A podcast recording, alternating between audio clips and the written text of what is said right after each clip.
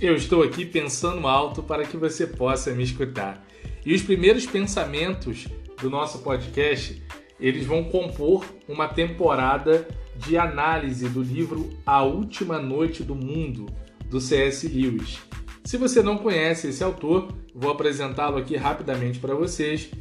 Ele foi amplamente divulgado e conhecido pela sua talvez obra mais famosa de todas, são as Crônicas de Nárnia mas ele é também um, um grande pensador, teólogo popular e apologista cristão. O C.S. Lewis ele escreveu livros fenomenais, né? tanto no campo da fantasia quanto da ficção científica, mas acima de tudo obras que nos ajudam no aprofundamento da questão da espiritualidade. E essa obra que eu tenho em mãos hoje, A Última Noite do Mundo, é uma baita obra. Ela foi lançada recentemente no Brasil pela editora Thomas Nelson, uma edição linda de capa dura, tá? É, depois no final eu vou dizer para você como você pode adquirir essa, essa tradução. E eu vou começar hoje, nesse primeiro episódio, trabalhando com vocês o primeiro capítulo do livro, que é o capítulo é, A Eficácia da Oração. Tá? Esse livro é dividido por alguns temas que o Lewis ele foi trabalhando em contextos diferentes e resolveu compilar posteriormente nesse livro. Esse primeiro que eu falei para vocês, A Eficácia da Oração, foi publicado originalmente em janeiro de 1959, em um periódico. E ele depois transformou essa publicação no primeiro capítulo desse livro que eu acabo de apresentar a vocês. Então vamos lá. O que ele está trabalhando na eficácia da oração? Né? Ele começa com uma provocação muito interessante. Ele diz que estava se preparando um dia para ir a Londres e ia no barbeiro dar um ajuste no cabelo antes de fazer a viagem. No entanto, ele leu uma correspondência que ele tinha e através dessa correspondência ele descobre que a viagem não vai ser necessária, ele não vai precisar mais ir a Londres. Então ele desiste de fazer o cabelo. Bom, não vou precisar ir ao barbeiro.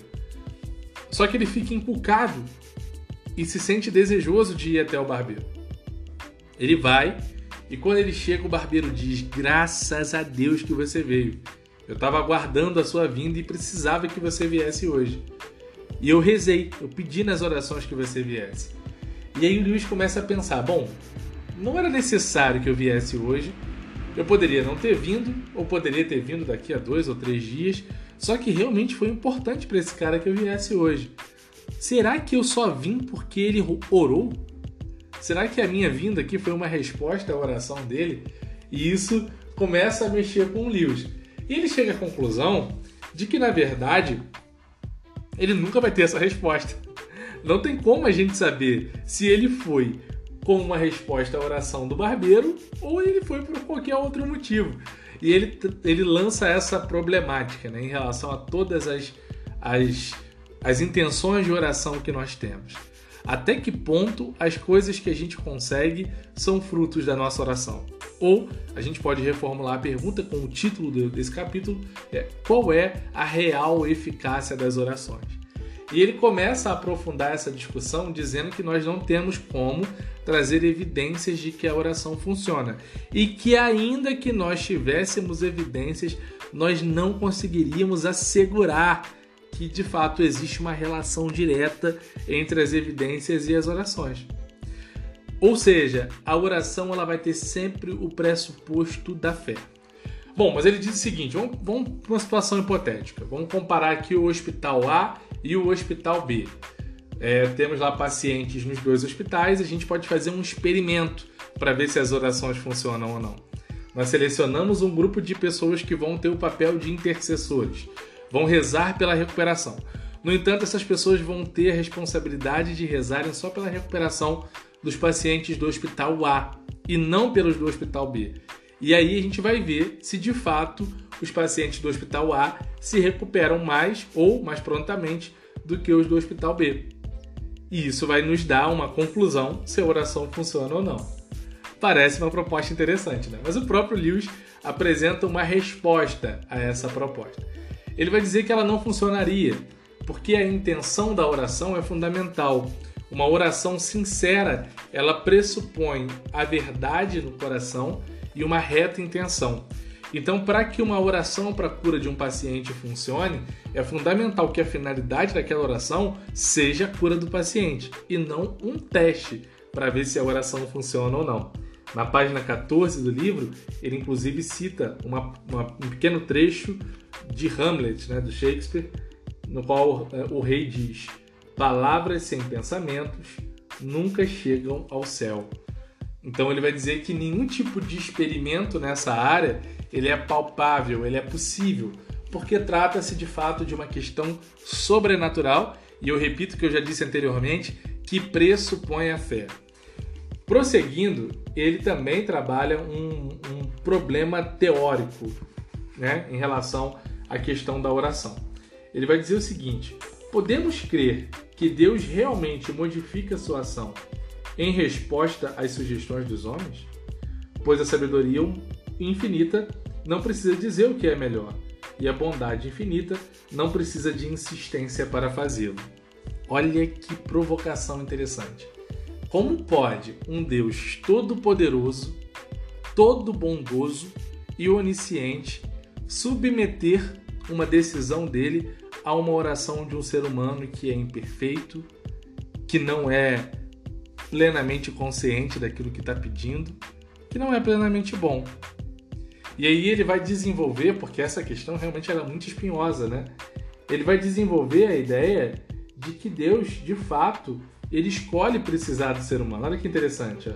ele diz: ele poderia, se escolhesse, reparar nosso corpo milagrosamente sem comida, ou nos dar comida sem a ajuda dos agricultores, padeiros, açougueiros, ou conhecimento sem a ajuda de homens instruídos, ou converter pagãos sem o trabalho de missionários. Em vez disso, ele permite a cooperação de solos e climas, de animais e músculos, da mente e vontade dos homens na execução da sua vontade. Fantástico, né? E ele ainda cita Pascal dizendo: Deus instituiu a oração a fim de emprestar às suas criaturas a dignidade da causalidade. Vejam que interessante isso, né?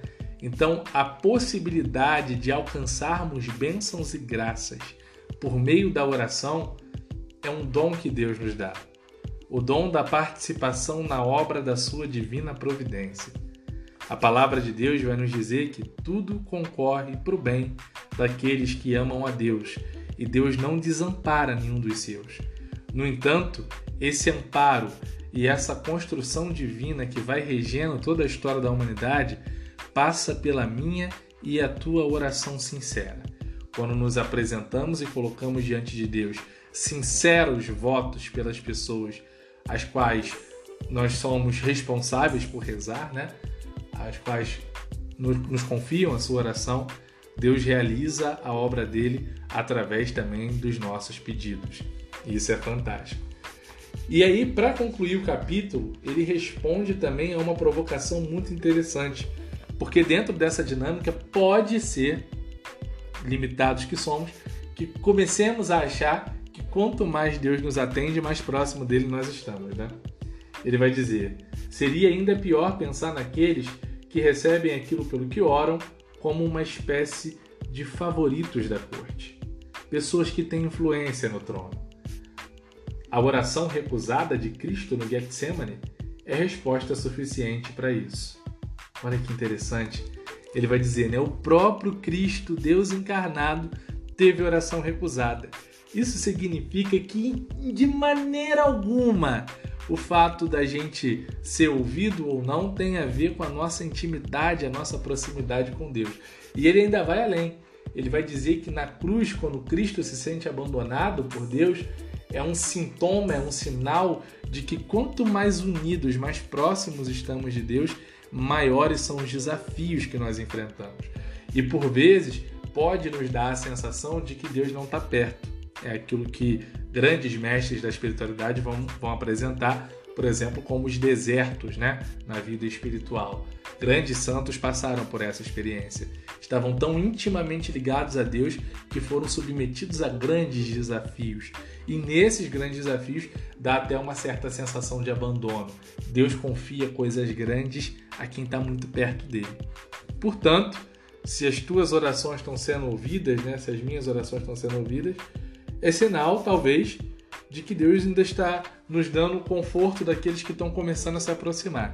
Que nós possamos pedir a Deus cada vez mais a graça de uma união, uma unidade sincera entre a nossa alma e a vontade dele, para que cada vez mais sejamos alçados e lançados a batalhas maiores. A oração é eficaz, não pelo nosso mérito, não pela nossa proximidade, mas sempre pela graça de Deus. Concluo citando uma frase de São João Paulo II que diz que o maior serviço que um ser humano pode prestar a Deus é a sua oração. Então, que nessa semana nós carreguemos conosco a certeza de que Deus nos escuta por graça e misericórdia dele. Quero convidar você a me seguir também lá no Instagram, Rodrigo Moco, e se inscrever no meu canal do YouTube Papo Cabeça. Só você pesquisar na barrinha de pesquisa do YouTube Papo Cabeça Rodrigo Moco e se inscrever para que você possa também acompanhar os conteúdos que eu venho produzindo também nos outros espaços. Esse livro está disponível num link que eu tenho exclusivo lá da Amazon e eu vou deixar depois esse link disponível para vocês. É possível acessá-lo na bio do meu Instagram e você consegue adquirir num preço excelente essa edição maravilhosa. E semana que vem nós voltaremos com o segundo capítulo dessa obra fantástica do C.S.